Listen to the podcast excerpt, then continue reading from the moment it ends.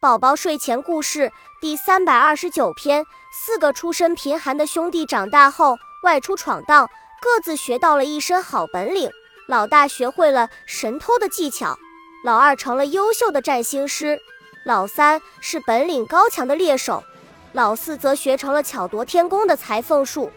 兄弟四人学成一身本领后成功救回了落难的公主从此过上了幸福的生活的故事。